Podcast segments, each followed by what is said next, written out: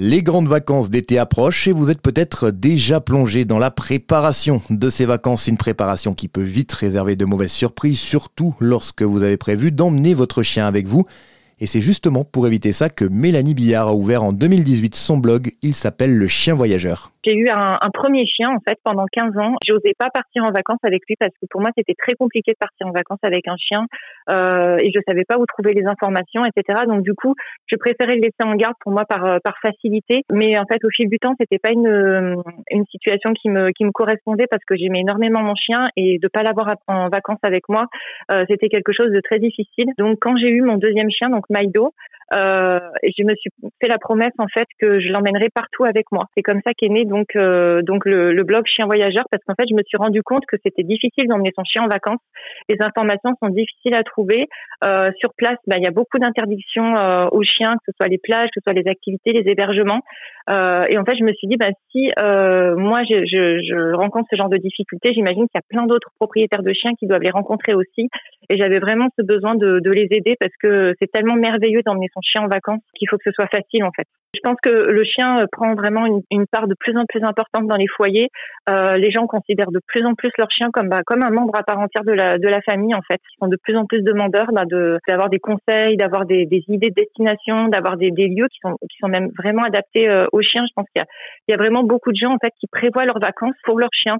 Ils vont réserver tel tel ou tel logement euh, en ayant dans l'idée qu'il y a un jardin clos par exemple pour pouvoir faire profiter de l'extérieur à son chien. Ils vont choisir leur logement en fonction des activités qu'ils pourront faire euh, ben, à côté du logement, que ce soit des plages, etc. Donc, je pense que les gens de plus en plus, ils vont vers ça, ils vont vers des vacances euh, pensées euh, bah, pour, pour, eux, mais également pour leurs chiens. Un blog pensé comme un retour d'expérience. Mélanie a eu la chance de voyager aux quatre coins de la France avec son chien Maïdo. C'est pour cela qu'en plus de son blog, elle édite aussi des guides de voyage qui proposent des itinéraires complets par département avec des bons plans.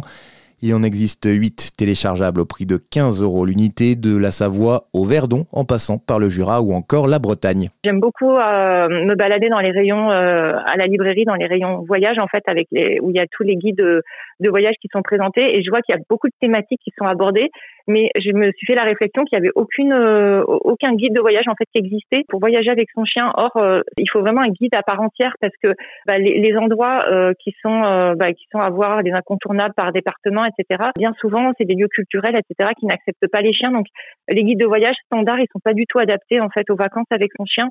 Et ça, l'idée m'est venue en fait de, de créer un guide où toute l'information soit concentrée en un seul et unique endroit. C'est vraiment construit comme un guide euh, standard en fait qu'on connaît. Donc il y a les hébergements, les activités, euh, euh, des lieux culturels. Enfin vraiment, on, on, se rend compte qu'on peut vraiment emmener son chien dans, dans plein d'endroits différents, mais il faut juste avoir la bonne information. En France, mais aussi à l'étranger, certains pays sont même plus avancés que nous Français dans l'accueil des chiens, selon Mélanie. Je pense notamment à l'Italie, euh, qu'on a pu, on a eu la chance d'explorer l'année dernière et qui accueille vraiment très très bien les chiens, vraiment facilement. Je pense notamment aux aires d'autoroute. Là, pour le coup, en France, on a énormément de lacunes euh, dans ce qui est euh, dans ce qui concerne l'accueil des chiens dans les aires d'autoroute, parce que bah, généralement ils sont interdits dans la station. En fait, on peut pas rentrer à l'intérieur. Euh, alors qu'en Italie, ben, il y a même des autocollants collés en fait à l'entrée de l'aire d'autoroute de la station, qui disent qu'on peut rentrer avec son chien et ça c'est vraiment bien parce que quand on voyage seul, euh, et ben on peut pas laisser son chien dans la voiture en plein été, c'est c'est impossible. Donc euh, voilà. Là-dessus, je pense que c'est vraiment l'accueil des chiens dans les aires d'autoroute. Je trouve qu'on est, on a, on a des grosses lacunes encore euh, aujourd'hui et c'est voilà beaucoup plus développé dans certains, certains pays comme, comme l'Italie. Préparez sereinement son départ en vacances avec son chien grâce au conseil de Mélanie Billard. Rendez-vous sur le site www.chienvoyageur.com.